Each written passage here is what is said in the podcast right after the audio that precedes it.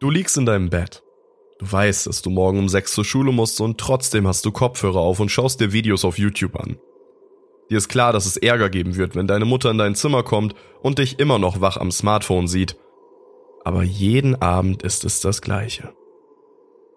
Du liegst wach im Bett, dann hörst du das monotone Klicken ihres Handys, was bedeutet, dass sie sich gerade den Wecker stellt. Nach einigen Sekunden hörst du dann ihre Schritte auf der Treppe und das Öffnen deiner Zimmertür.